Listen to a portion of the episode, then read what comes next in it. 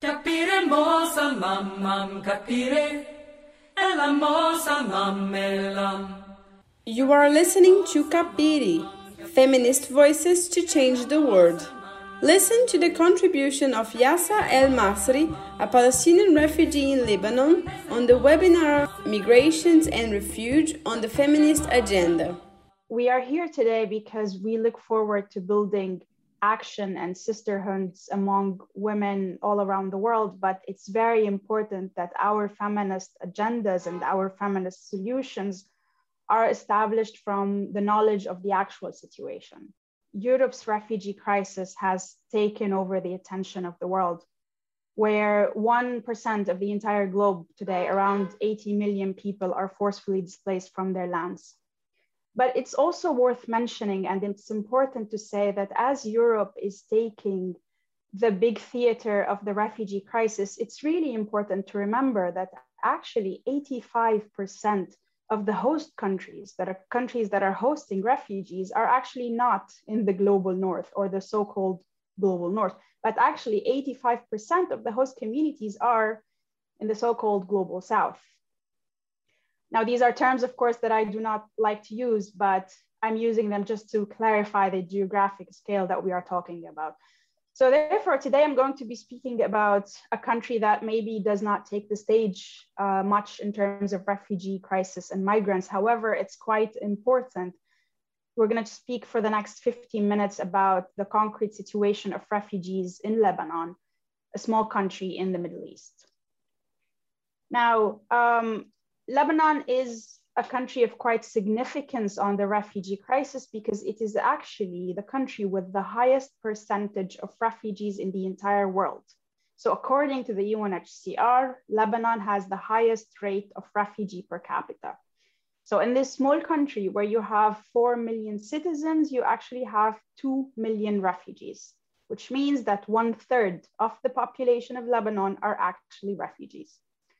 In Lebanon, mainly the oh, biggest percentage of refugees come from Syria, where one million and a half refugees are from Syria, in addition to half a million Palestinian refugees that are registered as refugees that have escaped or have forcefully been displaced from Palestine in 1948.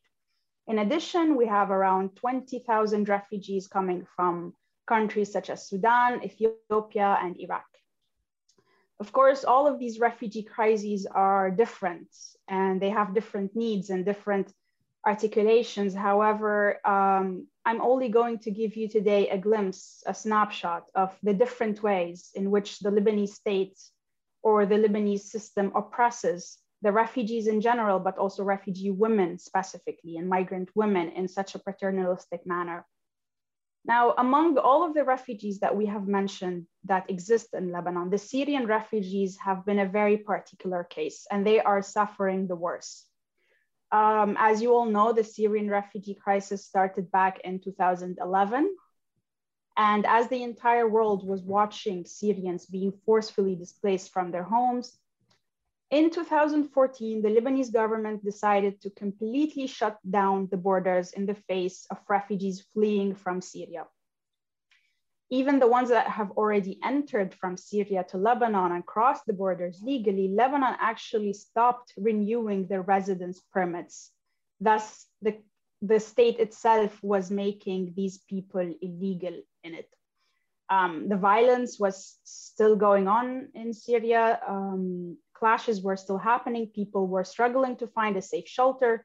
People were struggling in Syria in every way. And when Lebanon decided to shut down the borders, people in Syria had no choice but to start crossing the borders illegally and irregularly. This left the country with a large number of unregistered refugees. Um, at the end of 2019, Human Rights Watch reported that around 75% of Syrian refugees in Lebanon have no legal status. But it was the state who was making these people illegal. It was rendering them irregular. And the problem was that this kind of irregularity was making Syrian refugees vulnerable to human rights violations. More specifically, when these people became illegal, they became a subject of crimes, harassment, uh, all types of human rights violation, and they could not report it to the authority because they are illegal in the country and they are risking deportation. And in this community, because women are generally more prone to violation, they are more subject to attacks, it was the women that were being the subject of harassment, molestation, abuse, and they could not seek any kind of protection because if they do try to seek the authorities, they will automatically be deported. Now, the knowledge of the community and of the state and the police of this gap, their knowledge of the situation actually enabled the community and enabled the police to practice violence and abuse against these refugees and especially against these women because they are aware that no matter how much violence they perform against them, these women are not going to resort into any legal action. So somehow, in summary, it was this state action that was putting women intentionally in situations where they could not be protected. And normally we speak about how the military uses women as weapons in wars. They violate women or they attack women as a way to scare communities or to scare populations and to threaten them. It is this same type of violence that the state uses to threaten or to scare off refugee communities. It is a way to tell them if you stay here, your women will not be protected. It's better for you to go somewhere else. It was somehow systematically and knowingly jeopardizing women and using them as a weapon against refugee settlement and against hosting refugees. It's a way to push refugees out of the country. Now, that was the situation or part of the situation that Syrian refugees and Syrian refugee women go through in Lebanon. And to move on, we can talk about a much older refugee crisis that has been taking place also in Lebanon, but since a much longer time. Uh, Palestinian refugees have been living in Lebanon since 1948. It's quite a long time, it's over 73 years, but until now, Palestinian refugees, due to the occupation of their country, they still have no solution in sight. I grew up personally as a Palestinian refugee in Lebanon's refugee camps. Female Palestinian refugees are legal in the country and we have a legal status, but we have such big issues in the recognition of being refugee women. So humanitarian agencies or humanitarian governments basically treat all refugees as if they are males automatically. Now, there's a lot of examples that I could talk about, but to give you about the diversity of the refugee struggles, I'm going to focus a bit on the healthcare and the medical care system that refugees go through. When humanitarian agencies provide refugees with support, with supplies, with hygiene kits, with hygiene medical items, it completely ignores the very basic needs of women. It doesn't even provide sanitary napkins or tampons because it automatically treats all refugees as if, as if they are males. It doesn't take into consideration the needs of women.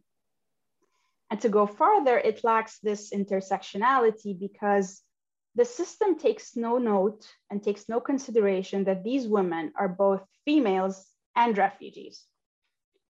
Let me try to put it this way. Women have specific needs when they are refugees. They are probably needs that might not be that common among resident women or among citizen women that have not went through displacement or major trauma, such as living in a refugee camp. For example, if we speak about medical research that says that women that have experienced trauma in their life or live in severe living conditions, such as living in a refugee camp, are more likely to experience severe complications during pregnancy and during birth and delivery. But however, the humanitarian medical system doesn't take into consideration that these women are not just women. They are women that went through displacement. They are women that went through trauma. They are women that went through living in refugee camps and therefore require additional and specific care. Another problem that the host communities practice is the paternalistic power that it practices over the bodies and the reproductive choices of refugee women. Something very common that you will find in Lebanon, not just against Palestinian refugee women, but also it's now very common with Syrian refugee women. Refugee women are often stigmatized if they decide to have children. they are actually strongly used to use uh, contraceptives to diminish their birth rates and fertility just because they are seen as refugees. And automatically, when you are a refugee, you are stigmatized and you are shamed for making the choice to become a mother. Because you are a refugee, therefore, you should not populate, you should not increase your number. And of course, if you choose not to have children, you are also shamed for not fulfilling your role as a mother. Therefore, women have no autonomy over their body, which is a common problem to women all over the world, but it's also more intense in the case of refugees as they are under the control of the state and the humanitarian agencies who often encourage them to use or do certain things to their body, whatever is the interest of the state or whatever is the interest of the humanitarian agencies who have to spend money on refugees. Now, continuing with another case from Lebanon, continuing with the patriarchy and the control, but not to speak about refugees. I'm going to speak a little bit about the migrant workers that come to Lebanon and experience something so shameful that we describe as modern slavery. Um, it is very common that African, wor African workers migrate to Lebanon to work as domestic helpers in homes. And unfortunately, they undergo a system that still exists in Lebanon, which is called the kafala system. And the kafala system in Lebanon is a system, is a legal system that requires that a worker that chooses to come to work in Lebanon has to be sponsored by a citizen of Lebanon. And then as an as a worker, your employer, your boss becomes responsible for your legal status for your visa. But under this patriarchal, this slavery oppressive system, these workers are excluded from the Lebanese labor law. So the Lebanese labor law that citizens resort to, which regulates their minimum wage, maximum working hours, holidays, and overtime, they cannot use it because they are considered a different type of workers, just because they are migrant workers. In essence, the kafala system creates this power dynamic. It empowers employers to have complete control over the migrant workers. And just because they are migrant workers and they are not entitled to the protection of the labor law, they become subject to abuse and they cannot report these violations to anyone. Because if they do, they become at the risk of losing their job, losing their financial security, and they become at risk of deportation. So we see migrant workers getting physically abused, raped, or starved, but they have no place to go and no mechanism of protection. Also, we see them most of the time cannot we see as they cannot move without their employer's consent they are often forced to stay at home and their legal documents are actually in the possession of their employers. They are controlled through financial limitations emotional abuse and sometimes physical abuse. And the most dangerous of all is that we actually witness many times how these humans become objects of transactions between one employer and another they actually become an object of sale where one employer decides to make a sales transaction of a human being to another employer who is seeking a domestic helper. This system is a shame that it still even exists, but the women in Lebanon are not silent about it, and they are moving in solidarities and in sisterhoods. In the past, the grassroots movements in Lebanon have coupled with protests and lobbying, and it has been fruitful in changing some of the laws towards the protection of women.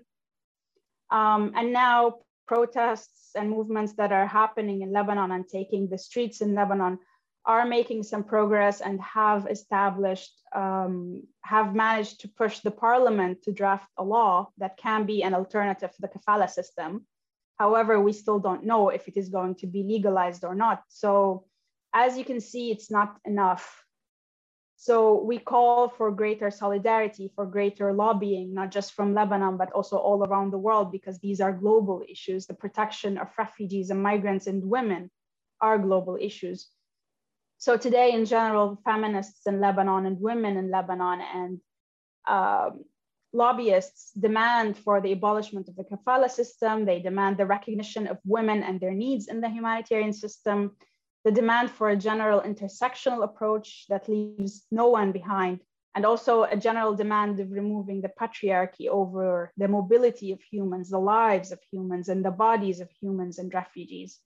So even if we don't strictly ask for the protection of the state, but at least we have the right to ask that they stop systematically and intentionally putting us in danger.